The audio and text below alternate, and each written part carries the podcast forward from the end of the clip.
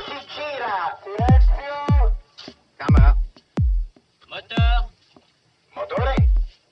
Partito! Check. Odissea 14702 prima. Avanti. Azione! Les podcasts de la Cinémathèque.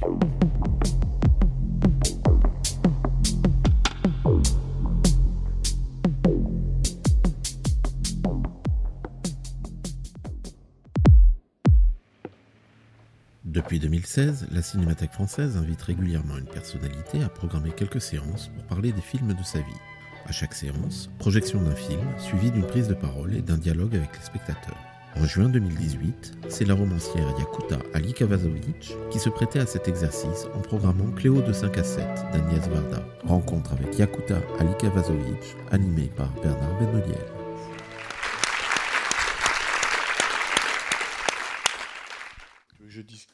Non, mais je vais parler, je vais parler, je suis toujours Mais un peu, peux. euh, un peu, mais autant que je me lance, parce qu'après je suis trop timide. Alors, lance-toi. Euh, bah, merci euh, d'avoir vu ou revu Cléo avec, euh, avec moi. C'est un film qui m'est très cher et qui, que je trouve très étrange, parce qu'à chaque fois que je le vois, je vois pas le même film.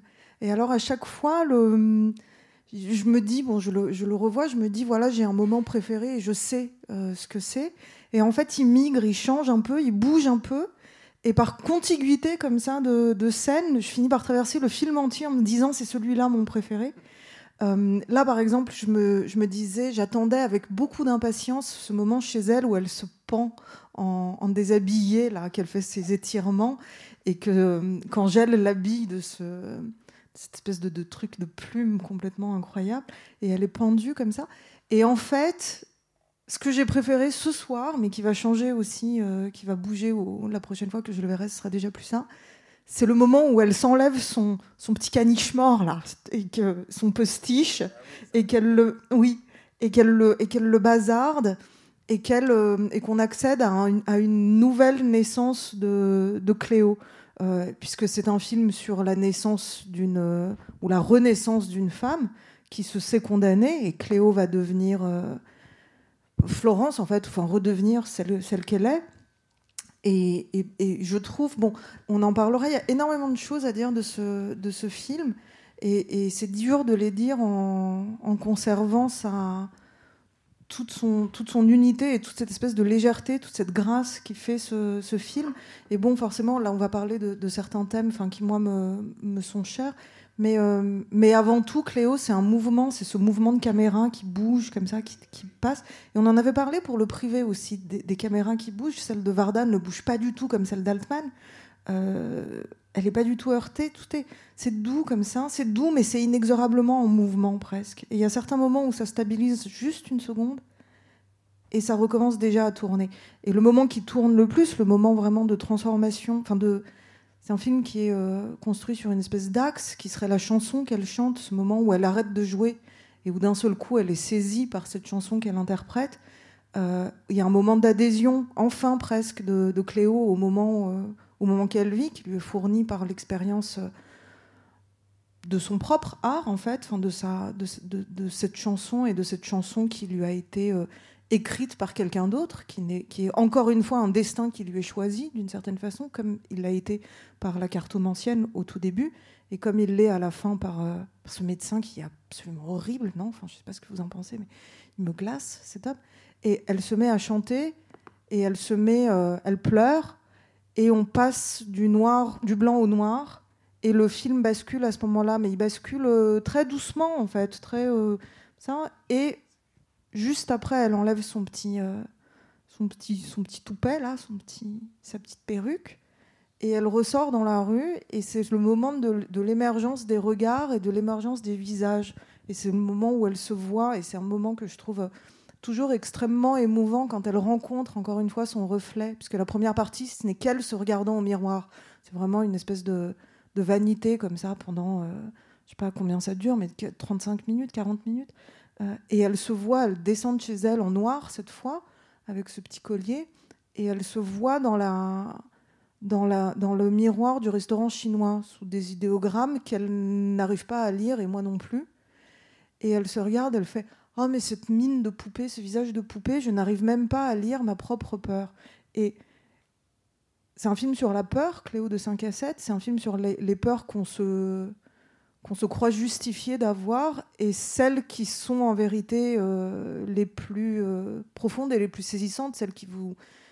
ce dont on devrait avoir peur et qu'on ignore d'une certaine façon, et qui est, pour le cas de Cléo, le, la possibilité qu'elle soit complètement passée à côté de quelque chose et à côté des autres et à côté du monde et donc à côté de la rencontre qui sera celle avec Antoine, euh, cette peur-là qu'elle devrait avoir et qu'elle ne, ne sait pas avoir d'une certaine façon dans toute la première euh, partie du, du film. Et puis il y a le, cette espèce de, de, de poids de la maladie imaginaire comme ça, le poids de ne pas savoir, le poids d'une espèce de, cancer fantasmé. Varda voulait écrire un film sur la psychose du cancer plus que sur le cancer lui-même. Euh, elle disait dans les années 60, tout le monde s'est mis à avoir très très peur de, ça à Paris. C'était comme une épidémie, non pas tant de cancer finalement qu'une épidémie de, peur, qui rappelle et qui est un phénomène urbain. Et j'essaierai de me souvenir d'y revenir euh, à ça. Mais, euh, mais et, et je sais plus ce que je disais. Oui, et ce cancer, en fait, ce cancer, cette maladie euh, qui est imaginaire et qu'on croit imaginaire, je ne sais pas comment vous, vous, vivez la- l'attente du, diagnostic par Cléo, mais c'est une, une vraie superstitieuse et c'est une fausse malade jusqu'au moment où le, le verdict tombe. Et évidemment, ce cancer, ce que c'est aussi, c'est la guerre d'Algérie, enfin, c'est cette peur-là et c'est cette. euh, vous avez vu, on, l'entend, on en entend parler à la radio, on en entend parler en bruit de fond dans les cafés, donc tout prépare à la rencontre avec, euh, Antoine, euh, qui est soldat et qui va repartir, et c'est vraiment...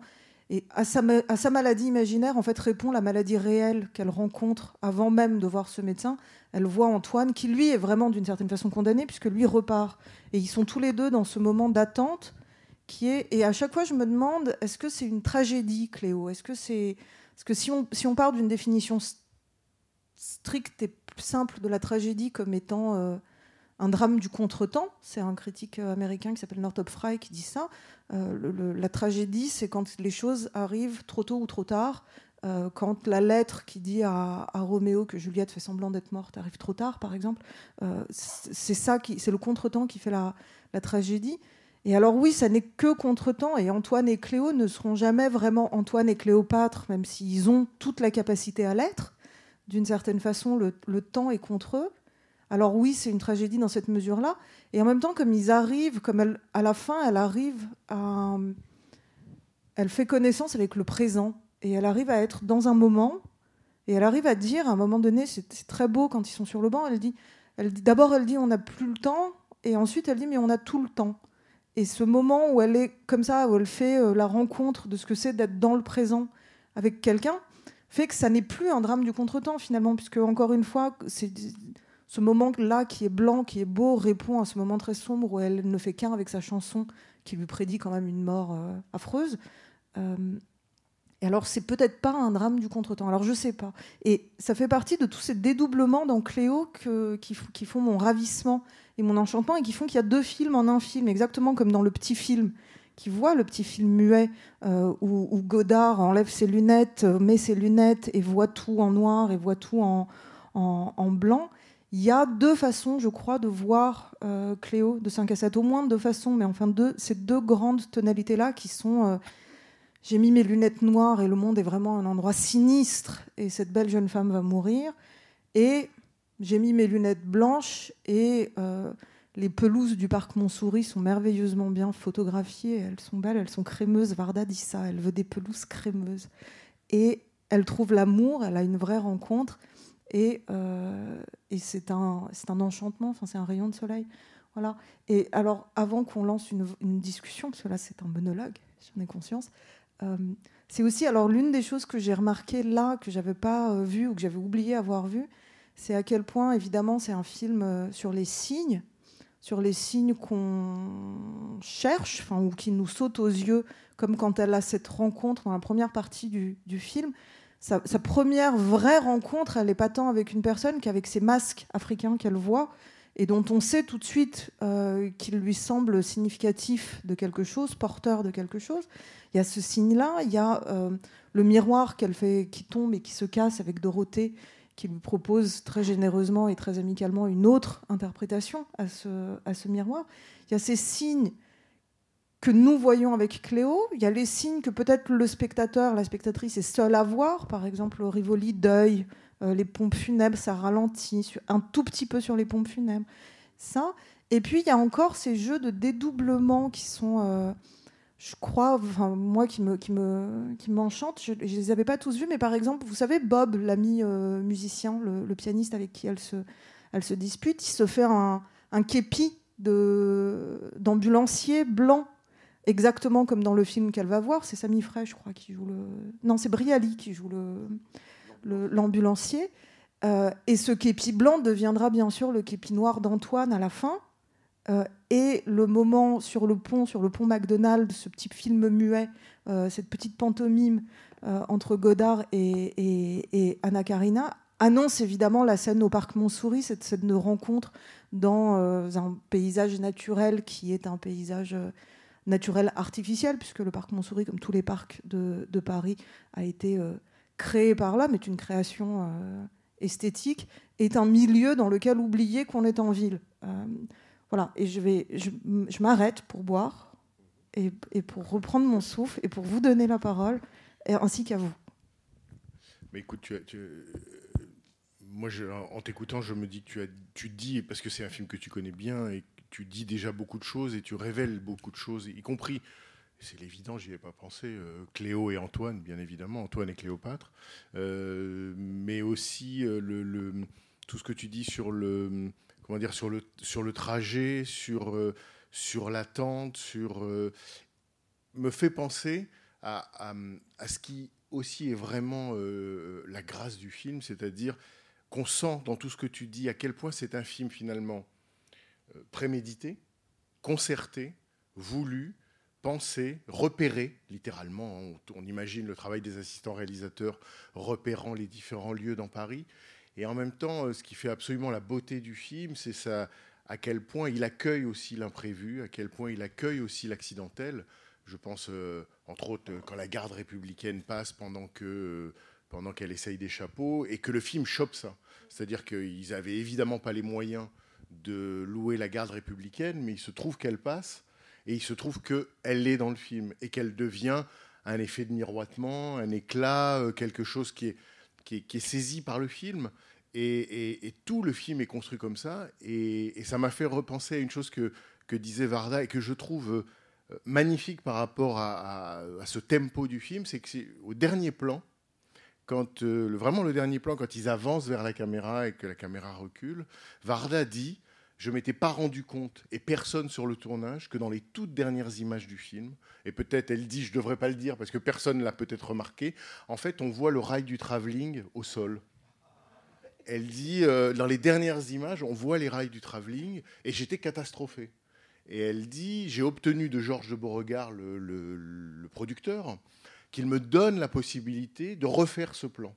Elle dit, je rappelle tout le monde trois semaines après, les acteurs, les techniciens. On revient euh, dans le jardin de la salle pétrière et elle dit, et on refait toute la journée ce plan.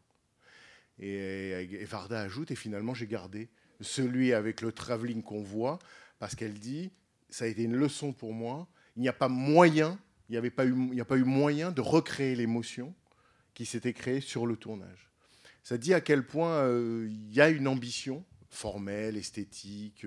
C'est un film, encore une fois, très élaboré. Et à quel point le film accueille l'accident jusqu'à reconnaître que l'accident est la volonté de l'ensemble. Enfin, que, c'est pour ça qu'il y a tant de préméditation, c'est pour accueillir l'accident. Et ce qu'on disait tout à l'heure avant de commencer sur la, sur la nouvelle vague, enfin le génie de la nouvelle vague, euh, dont on a dit beaucoup de mal par la suite, mais à tel point, sans doute parce que parce que c'était incroyablement brillant, c'est que les films de la nouvelle vague au début des années 60 ont cette grâce. Ils ont cette grâce à bout de souffle. Le, le, le, Beau Serge, les films de Rivette, enfin on pourrait tous les citer, René. Euh, euh, il y a une grâce qui fait que non seulement il y avait effectivement une intention, une préméditation, une théorisation, les cahiers du cinéma ont servi à ça, Et en même temps, au moment du passage à l'acte, il y a ce que vous voyez sur l'écran et qui est quand même vertigineux de, précision et, et de et de- et d'accident. C'est vrai, c'est incroyablement, tout est incroyablement précis, tout est incroyablement pensé, tout est incroyablement écrit, et pourtant on sent pas l'artifice. Enfin, c'est vraiment le, le parc Montsouris en, en film. C'est euh, c'est- d'une légèreté, à tel point que moi, j'ai une petite obsession personnelle pour les, caméras qui montent, les caméras qui s'élèvent comme ça, comme sous l'effet de, la pesanteur, comme ça, en légèreté. Euh, la caméra monte, le moment où elle monte le plus, c'est quand ils descendent l'allée du parc Montsouris ensemble, qu'ils ont décidé de passer cette euh, fin de journée tous les deux. Et la caméra monte comme ça, et c'est presque un au revoir. Ça pourrait très bien être une fin du film, ce moment-là. Et c'est vraiment, c'est comme si euh, le, je sais pas, il y avait une, espèce de légèreté de l'envol, mais il va falloir re- revenir à terre.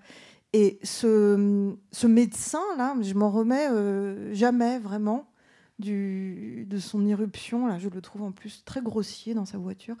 Euh, et en fait, il me fait penser, euh, je crois, un personnage. C'est pas, un film, c'est découpé en chapitres, mais c'est pas un film très littéraire. C'est vraiment un film, euh, c'est vraiment du, cinéma. C'est un film. euh, les inspirations de Varda, c'était plutôt des tableaux, c'était plutôt euh, des, vanités, La jeune femme et la mort de Hans Baldung ce genre de choses. Euh, mais il y a quelque chose qui, moi, personnellement, dans la, figure du, médecin, et puis il arrive, et le film change de ton, en fait. Euh, tout à la fin, il y a une espèce de rupture, ce moment, effectivement, de grâce dont on parlait, et lui, il arrive et il impose un autre ton, un autre langage et un autre rapport au, monde et au temps, qui me fait beaucoup penser à la fin de Madame Bovary. Alors, je ne sais pas si vous vous souvenez de la fin de Madame Bovary. Déjà, il y, a- plusieurs petites choses comme ça. Y a, vous vous souvenez que Flaubert voulait écrire un livre sur rien euh, Varda, pour ce film, voulait faire un film à partir de rien. Euh, déjà, moi, ça me fait des, échos comme ça. Elle est un peu Cléo à quelque chose un peu comme ça, de, ces figures de, femmes capricieuses, un peu romanesques, et qui finalement choisiraient une autre voie que, que celle de Bovary, mais enfin néanmoins euh, d'une certaine façon condamnée. Et alors, à la fin, quand il y a cette espèce de- d'engou- de- de- de, de, mélodrame bovarien où elle mange son, elle mange son petit, euh, son petit opium, alors elle meurt, elle, meurt, elle a une bave noire, on la retrouve comme ça. Et, euh, et ensuite, on se rend compte de ce qu'on savait déjà, c'est-à-dire que Charles était le seul à l'aimer vraiment, Charles Bovary, dont on s'est moqué à partir du début du livre et tout au long du livre, c'est le, le cocu. Euh, et finalement, c'est lui qui accède à une espèce de grandeur tragique. Il a perdu sa femme, il reste avec leur enfant, avec la petite Berthe, je crois qu'elle s'appelle. Et, euh, et il accède à une grandeur tragique comme ça. Et la dernière page de Madame Bovary, il y a un changement de ton. Et on entre dans une espèce de chronique de, du bourg. Voilà ce qui s'est passé après. Alors il s'est passé ci, il s'est passé ça. Et la dernière phrase, ou l'une des dernières phrases, je ne sais plus exactement, c'est euh, Monsieur Homais, le pharmacien, a reçu la croix d'honneur. Et en fait, tout part dans un. Ça change parce que ce qui a changé, c'est la fin d'une époque, c'est la fin d'un regard, et celui qui gagne, en fait, c'est Homais, avec son discours euh, rationaliste, scientifique, euh, réducteur, comme ça. Et puis il est. euh, Et il me fait penser à ce médecin quand il arrive et qui dit Bon, ben voilà, mais ça va, on va lui faire des rayons, ça va bien se passer. Hein. Et je ne sais pas s'il faut le croire, cet homme, quand il dit Ça va bien se passer. Euh, elle sera un peu fatiguée, ce qui est, très euh, grinçant, parce qu'elle passe son temps à dire oh, Je suis fatiguée. Et Angèle lui dit Oh, Mais vous êtes fatiguée, on va se reposer un petit peu. Et d'un seul coup, ce fatigué prend une espèce de ton complètement sinistre à la fin, n'est plus du tout celui d'une femme qui joue la coquette ou qui joue, euh, le petit chat ou qui joue la, Cléo première, euh, première période. Et, alors, je sais pas, parce que je repense à la cartomancienne et donc elle lui prédit quand même la rencontre avec le battleur, avec Antoine, donc qui sait tout sur les arbres, tout sur tout. Euh, alors si elle lui prédit ça, est-ce qu'elle est prédit aussi euh, sa maladie, enfin la gravité et l'issue de sa maladie, puisque à en croire la cartomancienne, Cléo est condamnée. Euh, et le médecin dit que non. Donc il y a une espèce de contradiction là dans les deux paroles prophétiques qu'on a, ou dans les deux systèmes de, de, de prophétie qui, encadrent le, film. Alors je ne sais pas, je ne sais pas s'il faut le croire. Et donc des fois je parle de ça avec des amis, je leur dis mais alors toi tu crois que Cléo euh, elle meurt ou quoi? Euh, alors, il y en a qui. C'est vraiment le coup des lunettes noires et des lunettes blanches. Il y en a qui disent Ben oui, naturellement, enfin, voyons, on ne fait pas l'enfant. Euh, et d'autres me disent Mais pas du tout, pas du tout. Peut-être même se reverront-ils. Mais d'une certaine manière, ce que tu dis répond à la question que tu posais, c'est-à-dire que sans doute le médecin, la manière dont il arrive, la brutalité avec laquelle il entre dans le plan et dans l'histoire, et d'une certaine manière, c'est lui qui conclut l'histoire. Enfin, il a, le film littéralement n'a plus d'oxygène après, sa- après son passage, répond peut-être à la question de la tragédie, c'est-à-dire que lui, c'est vraiment, c'est presque la figure. Il est le médecin, mais c'est la figure de la mort. C'est-à-dire qu'il arrive et, et le et coup près tombe. Mais il est, il est, il est médiocre. Enfin, il est. euh, Reparlons d'Antoine et Cléopâtre et de Shakespeare, si vous voulez bien, euh, puisqu'on est presque. Il y a quelqu'un qui m'a dit, c'était moi-même, c'était la femme du miroir ce matin quand je me disais, je me disais. euh, bon alors euh, Antoine et Cléopâtre, Antoine et Cléo, est-ce qu'elle vit, est-ce qu'elle meurt? Et là, cette voix incontrôlable dans ma tête a dit bah oui, elle meurt parce que si elle mourrait pas, ce serait Antoine et Cléopâtre et c'est Antoine et Cléo. Donc je ne sais pas, je vous laisse juge de ça. Euh, en revanche, il y a ce dans Antoine et Cléopâtre aussi, il y a des c'est un- une tragédie magnifique sur euh, deux personnes d'âge mûr qui s'aiment et qui vont mourir tous et, et ça va être la fin aussi du monde dans lequel leur amour, un amour épique, un amour immense était possible et c'est la victoire de César Octave et c'est la victoire de, c'est un type de Homais en fait. Enfin, c'est un peu les mêmes. C'est c'est le, technocrate avant l'heure. Bon, alors c'est l'Empire, on va le découper comme ci, on va le découper comme ça. Pas de place pour les grands sentiments, pas de place du coup pour cet amour impossible qui unit Antoine à Cléopâtre.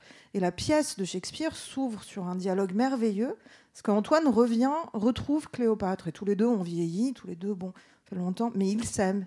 Et ils sont annoncés par des, valets, et puis l'un d'eux dit euh, Ah ben tu vas voir ce que c'est euh, que de voir l'une des, l'une des colonnes de l'Empire réduite à rien par une catin. Donc voilà, on a bien savonné la planche à Cléopâtre. Donc les, les retrouvailles arrivent, et ils ont un échange euh, que je vous traduis en français contemporain, parce que je ne me souviens pas euh, ni de l'anglais ni de la traduction. Ils se retrouvent et puis alors elle lui dit bon alors eh ben tu m'aimes comment? Alors il lui dit euh, non mais c'est très mesquin un amour comme ça qui se mesure euh, quand même euh, on mérite mieux que ça c'est un peu vulgaire elle lui dit je vais placer moi je mettrai la borne jusqu'où on peut m'aimer et il lui répond eh bien alors il te faudra inventer de nouveaux cieux une nouvelle terre ça va, ça va. Le, la catin et le, caniche, je trouve qu'ils s'en sortent pas mal. Et il y a quelque chose de ça, mais en- tout en douceur, tout en, en ironie, puisqu'on n'est plus, euh, on n'est plus, on n'est plus chez Shakespeare. Justement, l'époque ne s'y prête plus. Mais il y a quelque chose de très beau dans le badinage à la fin d'Antoine et, d'Antoine et Cléo, qui encore une fois est coupé net par, euh, par l'irruption là du pétaradante. Du... Mais ce qui est très beau aussi, c'est que ce badinage gagne en gravité. C'est-à-dire ce que tu décrivais sur le fait qu'elle s'appelle Cléo et qu'elle va regagner au fur et à mesure son identité, c'est-à-dire repasser de Cléo à Florence. C'est tout le mouvement du film, effectivement. C'est-à-dire que ce qui rend le badinage euh, à la fois drôle, parce qu'il est, il est, il est d'esprit, mais en même temps le rend euh, émouvant, c'est à quel point, effectivement, euh, Cléo Florence ac- accède en quelque sorte, de manière laïque, à une forme de, comment on pourrait dire, de pesanteur au sens de, Simone Veil, c'est-à-dire une sorte de grâce, sans que la transcendance divine s'en mêle, mais elle, elle, elle passe en quelque sorte de la cocotte ou de la frivole à quelqu'un qui, effectivement, euh, c'est-à-dire en fait, le fait de penser qu'elle va mourir requalifie son regard sur l'existence, et jamais elle n'a été autant en vie que parce qu'elle craint de mourir. En quelque sorte, mourir la propulse littéralement, la, la- la vivifie, si on peut dire, et à partir de là, elle, elle- elle ne cherche plus les regards, mais elle cherche à regarder. Et il y a ces très très beaux moments dans le film, encore une fois, qui sont les presque là pour le coup du cinéma. On est entre euh, Chronique d'un été de Jean Rouche et euh, Le Joli Mai de, de Chris Marker, c'est-à-dire des moments qu'on pourrait appeler de cinéma vérité ou de cinéma direct, où les gens se voient être filmés, n'ont pas été forcément prévenus et se retrouvent dans le plan. Tous les moments où elle marche et euh, on croise sans arrêt. Là, ça, c'est magnifique. ça, c'est magnifique. parce que D'abord les visages et ensuite les regards. Absolument. Et Varda appelait ça du documentaire subjectif. Ah, et c'est- tellement beau parce que c'est euh, c'est à la fois le personnage et la personne qui est vue. On se sent vu par ces gens. Je sais pas vous, moi oui.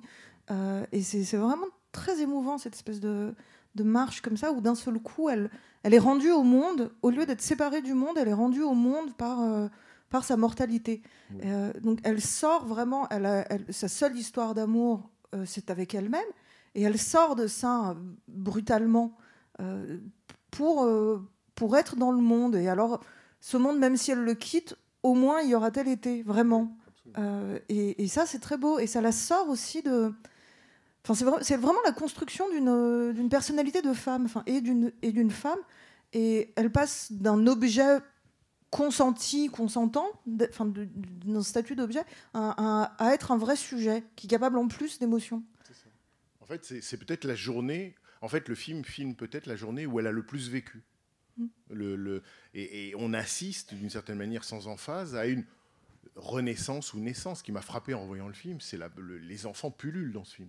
Il y a des, euh, il y a des nourrissons, des, le, le- le- le Ouais. plan génial où euh, tout d'un coup, euh, quand ils sont en bus, euh, ils croisent cet enfant. La couveuse. la couveuse transparente, c'est quasiment du surréalisme. Enfin, incroyable On est, on est dans et- un et- plan Et l'une des dames dit en voix off Oh, ben ça me fait penser au mien, ils l'ont gardé. Oh, il, on le, cercueil de Blanche-Neige, il me l'avait gardé de moi. Et dans la fameuse chanson, la chanson pivot, il est question du cercueil en verre de, Blanche-Neige. Et on le retrouve là, mais ça devient un, outil de vie. Puisque cet enfant, évidemment, ne, vivrait pas sans ça. Du coup, c'est beau, ces espèces de petits renversements qui vont vers la vie, en fait, plutôt que d'aller vers la mort. Et c'est beau, Antoine, quand il dit l'une des plus, belles choses qu'il dit. Moi, je tombe toujours amoureuse de lui quand il dit Ah oui, moi j'en ai vu un un jour et ses pieds bougeaient. Mais tout, tout ça va vers la vie, donc laisse à penser qu'on peut aussi croire, d'une certaine manière, que, que, que- la vie est possible après le verdict. C'est-à-dire, on pourrait penser qu'effectivement, soit elle meurt, soit elle va vivre. Il y a, il y a- cette, euh, cette possibilité. Il y a une chose très drôle dans, dans, dans le livre sur euh, Varda, euh, qui s'appelle Varda par Agnès.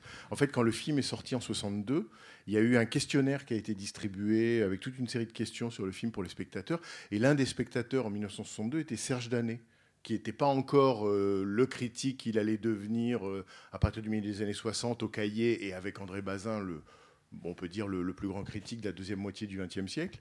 Et donc, il, répond en tant qu'adolescent euh, ou jeune, je ne sais pas quel âge il a à ce moment, 62, il répond à ce questionnaire et il est publié dans le livre. Et d'ailleurs, il se définit lui-même comme, il dit, euh, étudiant, mais surtout cinéphile. Bon, on comprend qu'il est plus souvent au cinéma qu'à l'université. Et, euh, et, une des questions, c'est croyez-vous à la fin qu'elle soit condamnée? Et il répond euh, quelque chose du genre euh, euh, peu importe qu'elle soit condamnée, parce que de toute façon, le fait qu'elle ait cru être condamnée a requalifié complètement son regard.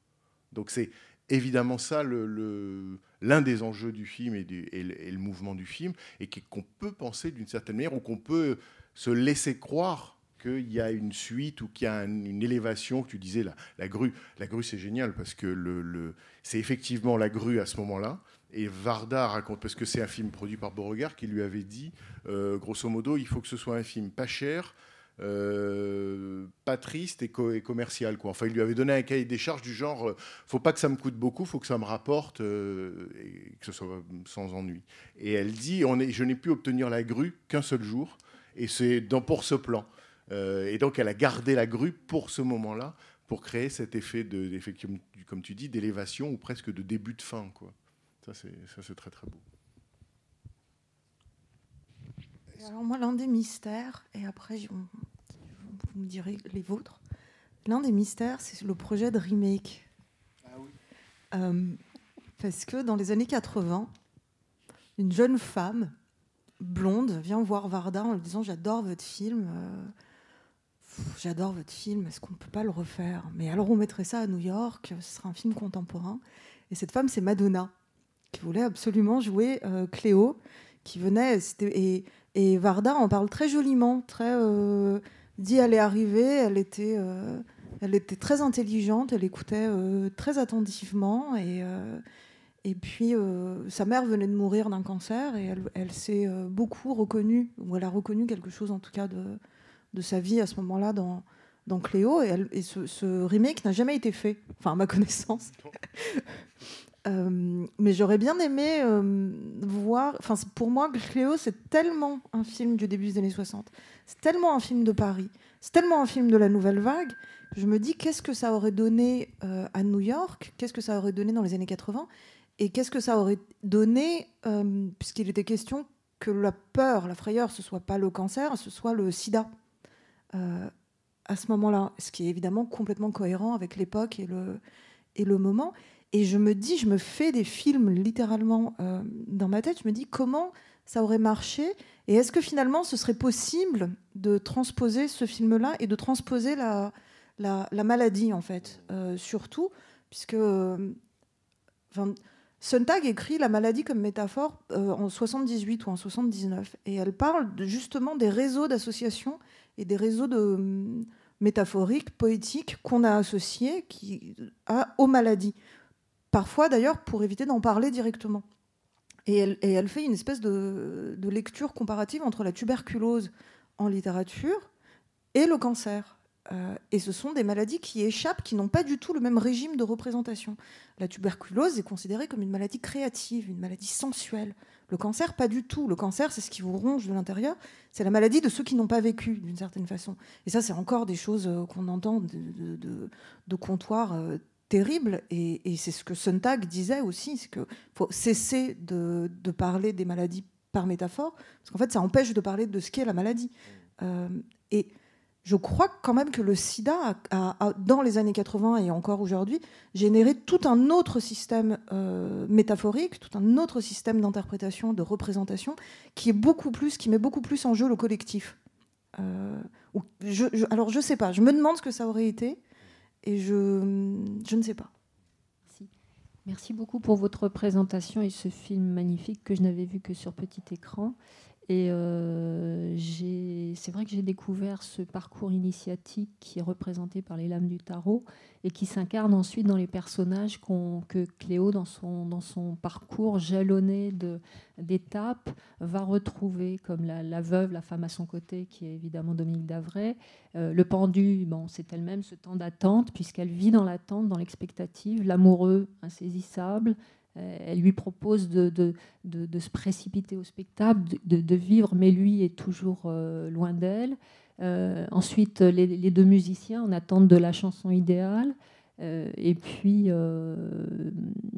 ces jalons qui vont l'amener vers le, le bonimenteur, le battleur, et qui, à ce moment-là, lui révèlent effectivement qu'ils sont deux dans une bulle, puisqu'elle a parcouru de son lit d'artiste euh, au rêve du, modèle nu de la- de, de- de l'atelier de, sculpture qui lui dit qu'elle vit son corps, sa nudité comme dans un rêve, qu'elle est ailleurs.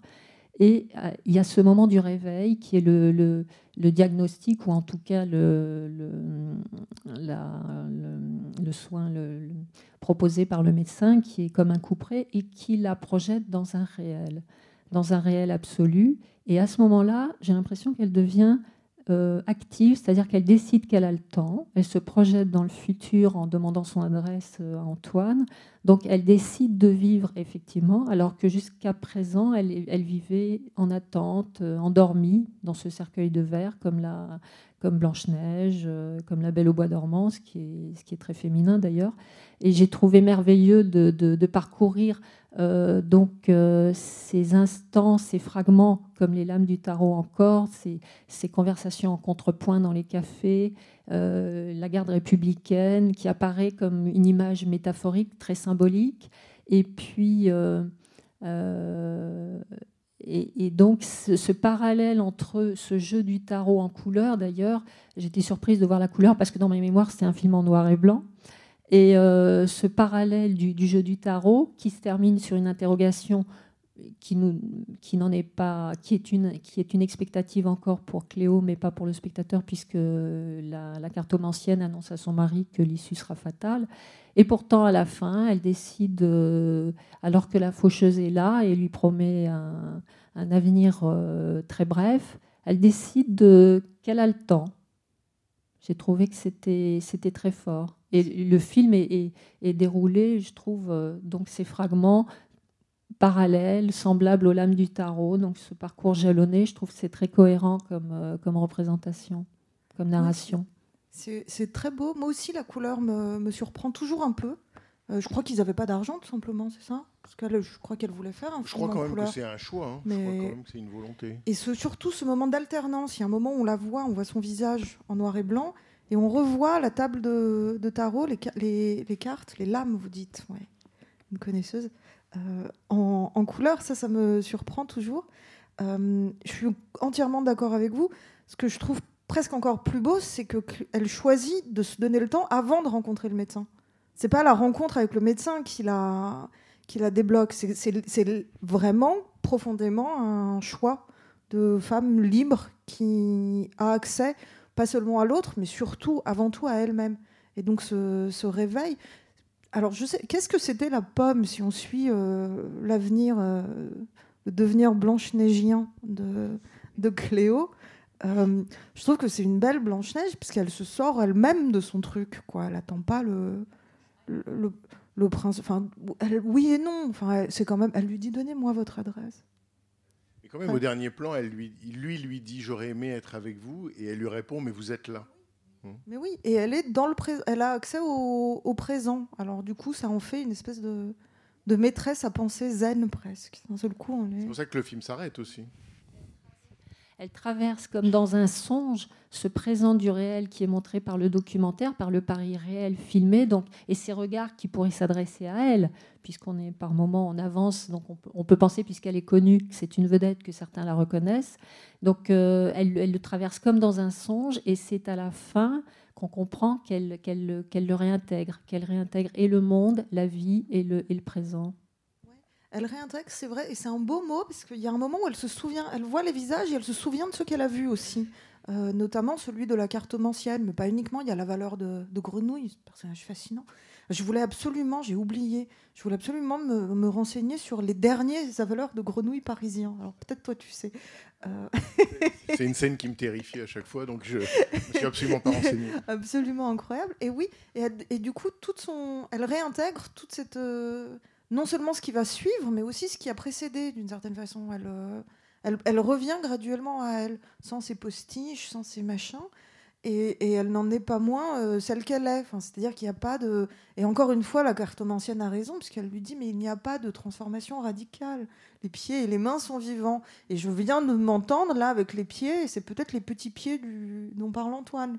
Et les pieds, ils ont bougé. Je ne sais pas. Euh, Mais effectivement, Oui. il- elle lui promet une mue et pas la mort au, au début. Et euh, mais il me semble que Varda avait parlé parce que la couleur a beaucoup intrigué et elle dit euh, quelque chose du genre euh, euh, la couleur c'est la fiction euh, et le noir et blanc c'est le documentaire. Ce qui est une idée, ce qui est une idée étrange aussi, puisque mais qui est, qui est acceptée par beaucoup, c'est-à-dire que le noir et blanc serait donc l'image du documentaire, alors qu'il n'y a pas plus Enfin, par définition, si c'est la couleur du documentaire, c'est la couleur, puisque c'est censé être la vérité ou la réalité. Quoi. Mais bon, en tout cas, dans cette inversion, elle, elle justifiait couleur fiction et euh, réalité noir et blanc. Quelque chose comme ça. Mais, euh, mais ce à quoi j'ai pensé quand tu as évoqué la valeur de grenouille, euh, auquel je m'efforce de ne pas penser, c'est que en les voyant, à la fois la valeur de grenouille et celui qui se transperce le, biceps, ça m'a fait penser à la Strada. Parce que la Strada, c'est l'histoire de Zampano, donc joué par Anthony Quinn. Et donc, c'est comme ça une sorte de cirque ambulant où on fait des tours de village en village. Et le trajet de Zampano dans le film, c'est un peu comme. C'est quelqu'un qui comprend à la fin qu'il a pris conscience de quelque chose, mais qui avant ne le comprend pas. Mais c'est quand même le trajet qui le lui fait comprendre. Il a besoin du trajet pour comprendre, et c'est par là qu'il finit par comprendre quelque chose, comme elle euh, euh, se met en mouvement à la fois pour échapper euh, à quelque chose qui, aux idées noires qu'elle a, et en même temps, c'est ce mouvement-là. C'est-à-dire que la vérité ou le, cinéma est prouvé par le mouvement, la nouvelle vague est prouvée par le mouvement, et le personnage euh, trouve sa vérité par le mouvement. Ça, oui. Je pense que. Parce que La Strada, c'est un film qui a aussi beaucoup agité la critique dans les années 50. Et euh, je sais pas, j'ai pensé, à- j'ai pensé à ça comme. Alors, je voudrais d'abord dire que vous aviez tout à fait raison. C'est vraiment une chance de voir le film pour la première fois. Parce qu'on le ressent comme un choc et il y a vraiment une, sensibilité au, rythme de la vie euh, que je trouve absolument formidable. Et, j'ai effectivement énormément profité du film. Je vous trouve un peu sévère avec le médecin à la fin. Je vais vous expliquer pourquoi. Et j'interprète le film un peu différemment de vous, du coup, à la fin. D'abord, j'ai beaucoup apprécié vos références à, Madame Bovary et à Shakespeare. Euh, pourquoi est-ce que je l'interprète un peu différemment? Parce que j'ai l'impression que euh, la vision du médecin est essentiellement subjective de son côté. Et qu'en fait, euh, elle ressent la dureté du médecin parce qu'elle reçoit le verdict. Point. Et le fait que la voiture accélère et qu'elle le voit partir, c'est en fait la, façon de dire ça y est, je l'ai, et en fait le médecin ne l'intéresse pas. Et euh, ce qui me semble extrêmement bien vu, c'est que ce verdict, c'est pour elle une délivrance.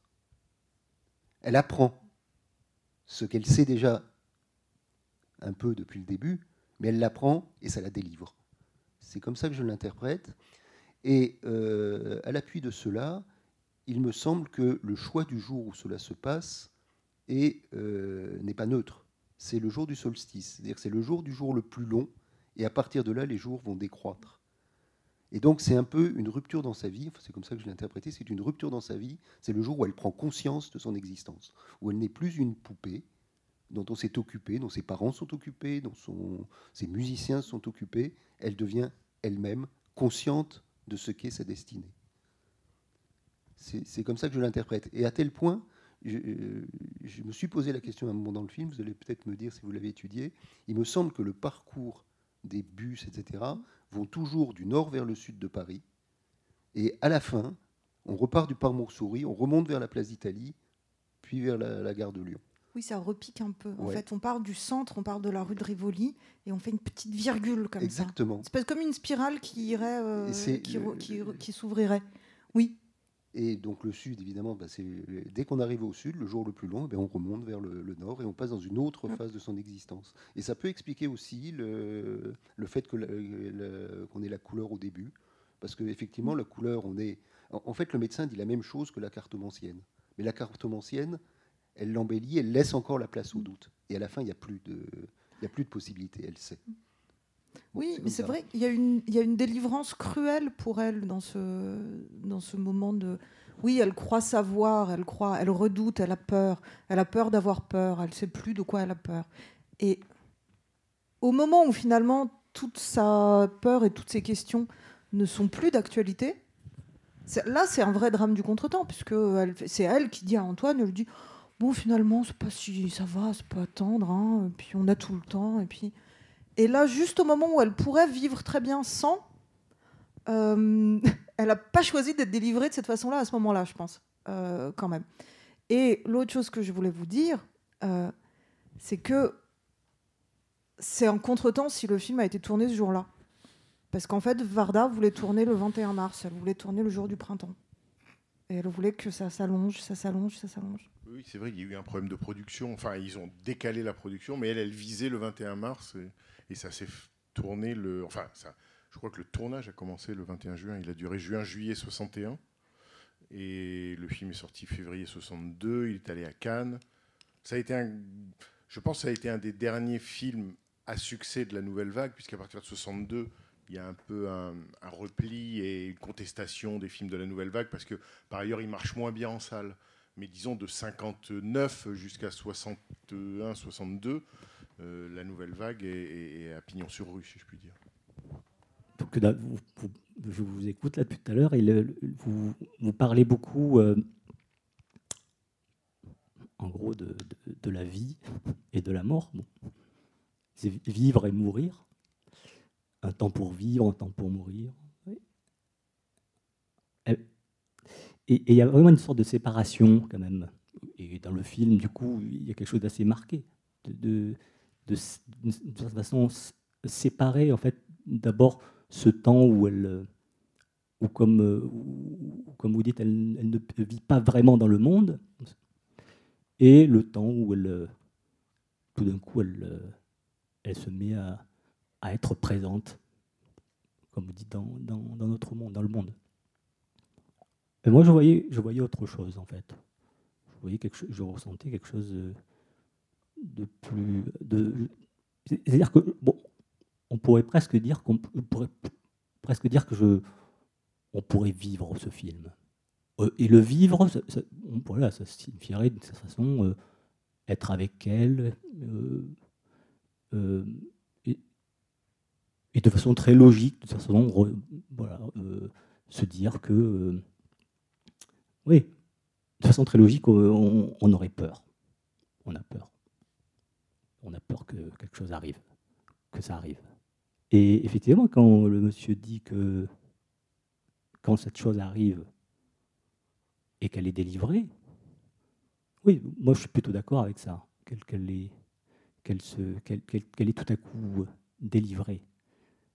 Peut-être donc du coup là il y a quelque chose qui est peut-être de l'ordre de tout simplement de de ne plus s'attendre à ça et du coup de, rentrer et de et de, de constamment mourir en fait de constamment mourir, ça veut dire donc euh, pas nécessairement mourir. Ça veut dire euh, considérer donc que l'on meurt constamment, à chaque seconde. Je, dis une sorte de banalité, mais en même temps c'est quelque chose qui, qui, prépare quelque chose, qui, qui et tout d'un coup là, elle, elle, de façon très accélérée, euh, de façon presque magique, euh, c'est la, baguette magique euh, Agnès Varda, elle, se prépare à, rentrer, dans la, mort et à, bien mourir, comme disait l'autre. Je crois que c'est Montaigne, hein, c'est ça? Bien mourir, voilà. Et, et, effectivement, là, tout d'un coup, j'ai l'impression que là, euh, elle est radieuse, beaucoup plus radieuse que, que quand elle euh, se pend euh, à son truc avec sa, avec ses, son, son beaucoup plus radieuse, elle est, c'est sublime, voilà. Et là, c'est vraiment, non, c'est très beau ce film pour ça. C'est moi je trouve. Merci, moi je trouve ça très beau quand vous dites c'est un film qu'on pourrait vivre, parce que je pense que c'est le projet de ce film en fait, c'est d'être vécu. Sur l'idée du, tu veux dire du temps, euh, comment dire que le, il y, a à la fois la question du temps et de la durée. Euh, le film fait, une certaine durée, mais il coïncide aussi avec euh, son temps, dans tous les sens du terme. Mais oui, effectivement, c'est presque un film à, à vivre, puisqu'en quelque sorte, le temps de la projection se confond avec, avec le temps de son trajet à elle. Ça, oui. Ça, oui. oui qu'on sent aussi les dilatations, les contractions du temps au fur et à mesure que son angoisse l'étreint, qu'elle se relâche, parce que euh, d'un seul coup, on, parce que par exemple, quand elle est avec Dorothée, à un moment, elle oublie, elle oublie d'y penser, elle n'y pense plus. Du coup, là, ça se relâche, ça, re, ça se remet à, à, circuler un peu. Ensuite, il y a une nouvelle contraction. C'est vraiment du. C est, c est, je suis d'accord avec vous, c'est de la magie temporelle en fait. Enfin, il y a vraiment temps et durée. C'est très, euh, très beau. Ouais. Et, un, jeu constant entre ce qu'elle appelle le temps objectif et le temps subjectif. C'est-à-dire que le temps, euh, dans son côté imparable, c'est-à-dire même pas les. Enfin, que nous on mesure en minutes, en heures et en secondes, mais disons euh, le temps tel que le jour et la nuit le, le, scandent. Donc il y a ce temps objectif, ce temps qui va, qui est, on ne sait pas quand il a commencé, on ne sait pas si jamais il finira. Enfin, ce temps qui littéralement nous traverse et qui se. Qui, on pourrait dire qui est inhumain, au sens où il quoi qu'il arrive, les guerres, la mort, le, ils s'accomplissent, se déroulent. Et puis il y a le temps subjectif qui est le temps qu'elle éprouve, le temps qu'elle vit. Et ce qui est beau aussi dans le film, c'est que par rapport à ce temps, quand c'est presque du temps subjectif et qu'on n'est pas dans, c'est que le film lui-même, d'abord, il est monté, donc euh, il y a des sautes de temps, et que même parfois dans le plan, euh, il y a des, vous l'avez sans doute remarqué, des, mini-accélérations. Elle gagne du temps dans le plan puisqu'elle elle, elle fait une coupe et, et, elle raccorde en quelque sorte un temps avec le même temps, sauf qu'elle a supprimé un temps mort ou un temps long, euh, comme d'une certaine manière, parce que quand même, euh, ce film fait penser absolument, il est produit par Georges de Beauregard, qui est le même producteur, fait absolument penser à la version féminine d'À bout de souffle. C'est euh, bon, les films ont un an d'écart, et à bout de souffle, Dieu sait qu'il aura inventé beaucoup de choses, mais y compris le jump cut, c'est-à-dire couper dans le plan, et non pas raccorder deux plans, mais faire en sorte que on gagne en vitesse dans le plan euh, en faisant littéralement sauter le personnage d'un moment à un autre. Et euh, de même, le, film reprend presque des, situations d'à bout de souffle. D'abord, les deux personnages, que ce soit Belmondo ou elle, euh, Corinne Marchand dans le film, n'ont pas le temps. Enfin, ils sont pressés. Il y a une urgence. Et puis la scène de la voiture décapotable, Gene Seberg, Belmondo, là la copine, il la rentre d'ailleurs comment elle, bon, elle tourne à gauche ou à droite euh, en mettant le, bras droit dans la voiture. Donc on se dit mais bon, vraiment euh, c'est une folie que de lui avoir donné le permis. Mais je pense qu'elle raconte qu'effectivement j'ai lu quelque part que la- l'actrice dit que effectivement elle a dû passer le permis pour le film et que le jour de l'examen, alors après, bon, contes et légendes, hein, mais que le jour de l'examen, euh, le- le- l'examinateur était dubitatif ou euh, hésitant, et elle lui dit, vous savez, j'en ai vraiment besoin, parce qu'il il y a le tournage cet après-midi, et si vous me donnez pas le permis, euh, euh, on va pas tourner. Et donc, elle dit, alors donc, euh, cinéphile, sans doute, euh, l'examinateur lui a donné le permis. Bon, moi, je veux bien, mais... Je veux bien, mais voilà, toujours est-il que voilà, ça, c'est, quand même frappant de se dire, euh, c'est une sorte d'about de souffle au féminin. Je sais pas si c'était, plus du tout le, ce dont on parlait, mais ça m'est revenu. euh, oui, sur la question du temps et aussi de gagner du temps dans le plan. Ça, c'est très beau dans le film. On le voit. C'est-à-dire que la nouvelle vague, n'avait pas peur de, pas peur que les effets se voient. Euh, l'idée de la maîtrise n'était pas une fin en soi, et que comme ça, on ose. Ça avait fait scandale à l'époque dans un bout de souffle qu'on ose couper dans le plan. Ça, c'est voilà, ça fait partie des inventions formelles euh, qui, sont restées et qui, sont signifiantes aussi par rapport au film. Bonsoir, bah, moi c'était la, première fois que je voyais le film en fait, je ne connaissais pas du tout avant. Et, euh, ce qui m'a frappé par rapport à tout ce que vous avez dit, c'est vraiment aussi cette métaphore du conte de fées. C'est-à-dire que j'ai vraiment l'impression de voir une euh, version de Blanche-Neige pour adultes, où euh, tous ces jeux de miroir justement, cette vanité qu'elle a, qui me rappelle la vanité de la reine dans Blanche-Neige, et son parcours qui va se terminer dans cette forêt avec, euh, avec Antoine qui est une sorte de prince charmant qui va lui ramener euh, le cancer, c'est la pomme qu'elle a croquée. Qui et a plein de métaphores à Blanche-Neige, justement. Il y a le cercueil, mais on a vraiment l'impression de traverser euh, le conte de fées de manière moderne, en fait. Et je sais pas si c'est. Mais c'est vraiment un ressenti que j'ai eu en voyant le film. Moi, je l'ai aussi, et très particulièrement quand elle est chez elle, dans cette espèce d'endroit euh, qui a vraiment l'air d'une euh, d'une- d'une espèce de chambre à coucher de princesse euh, de nouvelle vague, quoi, avec ses chatons partout et sa bouillotte. Oui, un conte de fées, mais, mais pour grandes personnes. Et un conte de fées sur, où, tout ce qui est en général abstrait dans un conte de fées, c'est-à-dire que tout euh, le contexte, il y a une guerre, mais on ne sait jamais ce que c'est trop, euh, il y, a- du danger, mais on ne sait jamais d'où il vient. Et surtout, il y a une figure euh, adverse qui est celle de la, belle-mère. Là, évidemment, la guerre, on sait très bien laquelle c'est. On en parle de façon relativement explicite quand même dans le, dans le film. Et puis, elle est à elle-même sa propre méchante belle-mère, en fait. Parce que c'est elle qui passe le début du film à se regarder dans le miroir en se disant Hum, Qui est la plus belle? Donc, oui, oui, mais. Et, des reflets qui sont fissurés, d'ailleurs, dès le départ, en fait. Qui sont, euh, on n'a jamais accès à son reflet euh, entier, je crois. Oui, parce que même au café, quand elle se regarde, c'est entre deux glaces. Mais euh, d'ailleurs, ça me paraît très juste ce que tu disais tout à l'heure sur le, fait que, évidemment, le cancer vaut pour lui-même, mais il est aussi métaphore d'une société euh, qui est en ce moment-là, en 61, au moment du tournage, en pleine guerre d'Algérie, et que vraiment le cancer qui ronge cette société qu'on voit filmer de, euh, sous toutes les facettes, c'est euh, vraiment le, comment dire l'image de la guerre d'Algérie, de ce qu'elle fait à la société française à ce moment-là. hein. Euh, le Joli Mai, qui sera tourné en cinéma vérité l'année d'après, c'est vraiment le premier, le comment dire, le premier printemps de la paix. Alors que là, on est encore en guerre, une guerre qui ne dit pas son nom, donc quelque chose qui, comme le cancer, qui est difficile à, nommer. Et euh, cela dit, bah, alors, et par rapport à la, question du conte de fées, je pense que c'est d'autant plus vrai qu'il y a une évidence qu'il faut rappeler, c'est qu'Agnès Varda était mariée avec Jacques Demy, et que Bob, c'est Michel Legrand, et que, évidemment, la, chambre, euh, ce, loft dans lequel elle vit, enfin c'est déjà, euh, je sais pas, on n'est pas loin de Podane déjà, hein, les, robes qu'elle porte, les, comment dire, les, plumes, euh, on est très, on, voit bien aussi à quel point il y a porosité, alors évidemment euh, entre euh, Jacques Demy et Varda, au point que Michel Legrand passe d'un film à l'autre et que Corinne Marchand a été repérée par Agnès Varda dans un film précédent de Jacques Demy qui s'appelle Lola et où Anouk Aimé a le rôle principal, mais Corinne Marchand joue une des danseuses.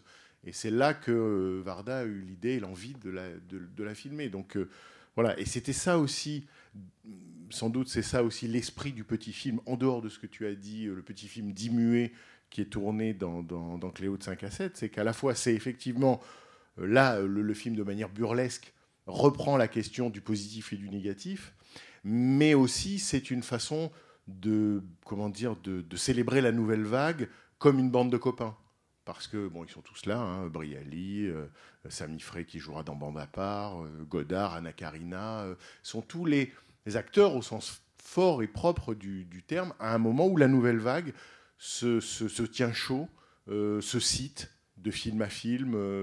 Il y a plein d'exemples qui ne me reviennent pas, mais où dans tel film de Godard, on cite un film de Truffaut et l'inverse. C'est-à-dire ce, ce côté un peu groupe et qui, euh, et qui a joué à plein. Quoi.